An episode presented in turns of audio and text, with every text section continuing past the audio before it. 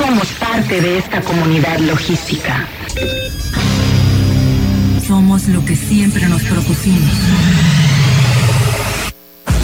Hemos logrado llegar a donde nadie ha llegado. Somos el punto de acceso, un sistema informativo, una plataforma donde los acontecimientos se develan y la comunicación tiene apertura. Somos la voz del comercio exterior. Tiempo logístico. Tiempo logístico.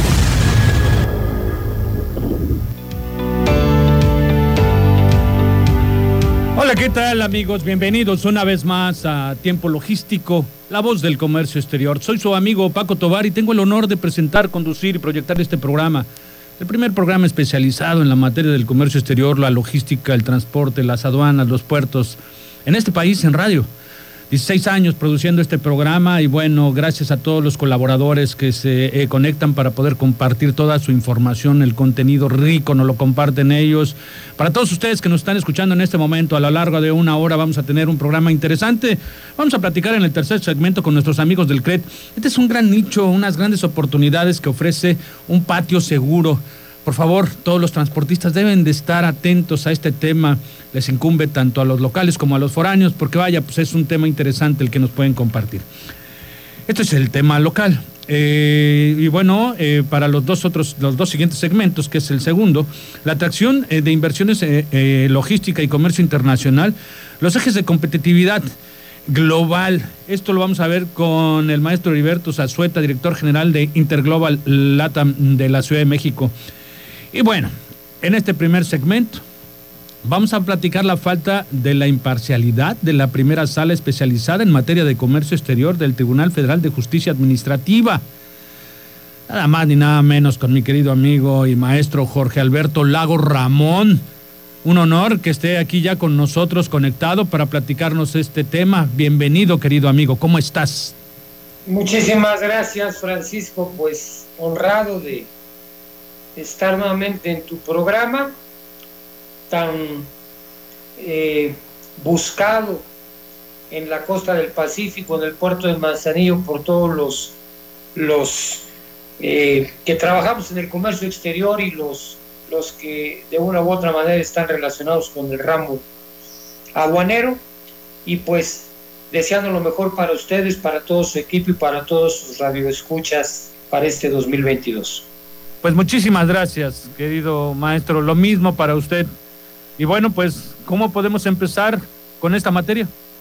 Bueno, pues, como, como ha empezado ya el año 2022 eh, con una reforma fiscal muy importante eh, en ciertos rubros, como ese del último que platicamos en la invitación que nos hicieran el mes de diciembre del régimen simplificado de confianza, con el tema del complemento carta aporte del, del CFDI, del comprobante fiscal digital que tienen que emitir las empresas transportistas, los intermediarios, y al cual eh, se le eh, dieron consecuencias eh, administrativas y penales muy importantes y respecto del, cual ya circula en medios los amparos que han promovido diversos grupos y empresas importantes de, que, del medio del transporte y que utilizan medios de transporte y que precisamente pues nos sirve como contexto para, para entrar al tema que vamos a tratar esta tarde con respecto a la a la justicia administrativa, a la justicia fiscal y a la justicia tributaria, porque pues es una asignatura pendiente en, nuestro país. De ambos lados no quiero, no quiero tampoco decir que los contribuyentes seamos eh, intachables, pero la gran mayoría de contribuyentes queremos cumplir, la gran mayoría de contribuyentes queremos estar en paz con las autoridades fiscales, eh, con nuestros clientes, con nuestros proveedores, con nuestros colaboradores. Y eso eh, va por el camino del cumplimiento. Y, el camino del cumplimiento y, de, la, de parte de la autoridad, pues por el camino de regular y de, y de fiscalizar. Y, y entre estas dos partes, las, las autoridades de los poderes judiciales jurisdiccionales, como son los tribunales, pues eh, forman parte de un triángulo muy importante, eh, sobre todo de lo, de lo que es la parte de la impartición de la justicia.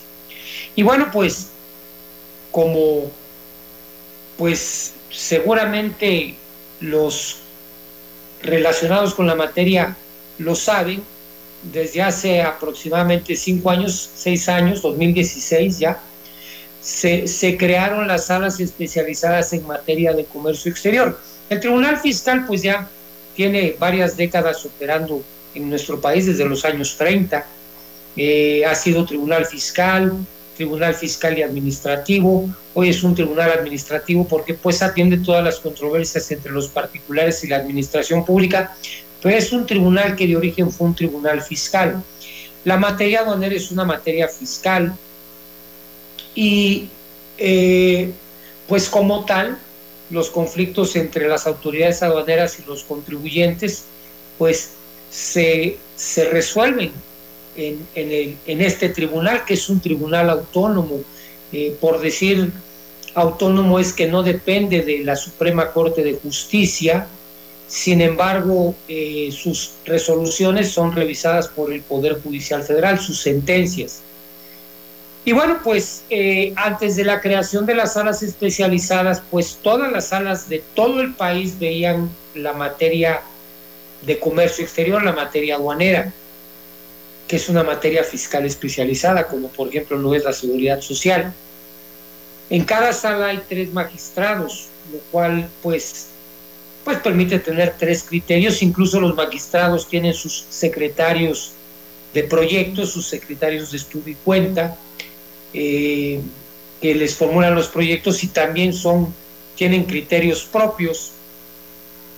Y bueno, pues eh, antes de la creación de las salas especializadas, eh, pues existían varias decenas de, de, salas. En la Ciudad de México habían eh, por lo menos en esos años ya más de 10 salas, 12 salas. Este, y bueno, estamos hablando de 36 magistrados, tres por cada sala, eh, 36 criterios distintos. Y con la creación de la sala especializada, al menos en la Ciudad de México, que abarca eh, puntos tan importantes como en la, la, la, las la aduana de Manzanillo, porque nada más hay tres salas especializadas en comercio exterior, una eh, con sede en Monterrey, otra con sede en la Ciudad de México y otra con sede en Jalapa, Veracruz, y pues estas ven la, la gran mayoría de las aduanas importantes, la de Monterrey ve Laredo, ve Reynosa, eh, la de Veracruz, bueno, pues ve Veracruz y, y algunas del sur del país, y la de la Ciudad de México pues ve Querétaro, ve Guadalajara, ve Manzanillo, ve la aduana de Pantaco, del Aeropuerto Internacional de la Ciudad de México, y pues de tener fácilmente unos 60 magistrados o más, ¿verdad? Este, por sí. todas las salas regionales que había en el país, porque es competente la, la que corresponde al domicilio del contribuyente, pues se monopolizaron en tres que están muy seccionadas o muy que han dividido el, territorio nacional y, y, que son nueve magistrados y, y, para lo que es, repito, la zona metropolitana y eh, algunos estados del centro de la República, incluyendo la incluyendo Manzanillo, pues es la, la, la primera sala regional, perdón, la primera sala metropolitana, perdón, la primera sala especializada en materia de comercio exterior que tiene su sede en la Ciudad de México y en la cual ya nada más tenemos tres magistrados, dos magistradas y un magistrado. Y sí hemos podido ver que el, el, índice de sentencias a favor del fisco federal estadísticamente ha ido en aumento, sobre todo desde que llegó al SAT Aristóteles Núñez. Eh, por decir algo hace aproximadamente 18 años, 20 años, los, lo, las sentencias a favor de los particulares eran del orden del 60%, contra un 40% y ahorita el, porcentaje se ha invertido y en, y en ciertas salas como es la, primera, este, inclusive se ha, eh, revertido aún en un mayor porcentaje. ¿A qué, ¿A qué, señala esto? ¿A qué se debe esto? Pues mira, lo, lo, lo, señalamos o lo, o lo, lo eh, dejamos entrever con la llegada de Aristóteles Núñez. Nosotros estábamos, estamos sin tener pruebas, obviamente, pero estamos eh, muy, muy convencidos de que el SAD ejercía una gran presión sobre, sobre, sobre las autoridades del Tribunal eh, Federal de Justicia Administrativa, que en ese entonces todavía se llamaba de Justicia Fiscal y Administrativa, este, yo creo que al grado tal de, intimidación, ¿no? Este, eh, de amenaza presupuestaria, porque como el tribunal depende del presupuesto federal, pues el presupuesto federal sale de la Secretaría de Hacienda, ¿no? Y, entonces ya hay un sesgo de, de, de parcialidad a fuerza, porque es el que te está pagando, o sea, te está pagando al que estás, al que estás ajusticiando, y pues obviamente,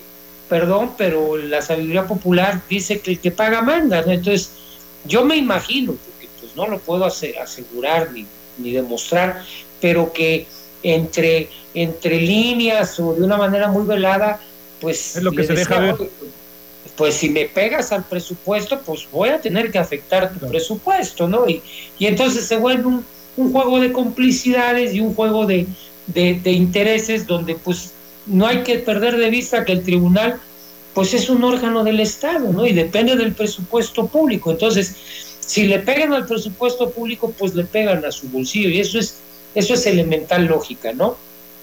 De tal manera que, que eh, pues lo hemos visto el enfrentamiento que tiene la actual administración con los tribunales, ¿no? Cuando haya cualquier resolución en contra. Y, nosotros lo estamos viendo en, en, en, sentencias que no ejecutan, eh, que son a favor de los contribuyentes, porque pues ya no le quedó al tribunal de otra más que definitivamente resolver a favor, pero sí vemos que al menos en la primera sala la, la balanza la han inclinado en favor de, de, de las autoridades fiscales, este, en algunos casos de una manera eh, patética, que bueno, afortunadamente en el Poder Judicial han revertido eh, algunas sentencias, pero en otros tantos el Poder Judicial sigue la misma línea porque también el Poder Judicial Federal pues es parte del presupuesto público, no tiene una autonomía presupuestal propiamente, o sea, no recaudan sus propios sus propios ingresos. Este, Inclusive en otros países los jueces eh, se, se, eligen, son puestos de elección popular, entonces el juez pues tiene que mediar también y simpatizar con el, con el pueblo, por decir así, con el elector, de manera tal que, que, que, que, pueda ser ratificado. Este, y esto no quiere decir necesariamente que le dé la razón a todos los particulares, porque muchos jueces tienen contiendas entre particulares, ¿no? Eh, y muchos jueces es el Estado, en los casos penales, contra los individuos.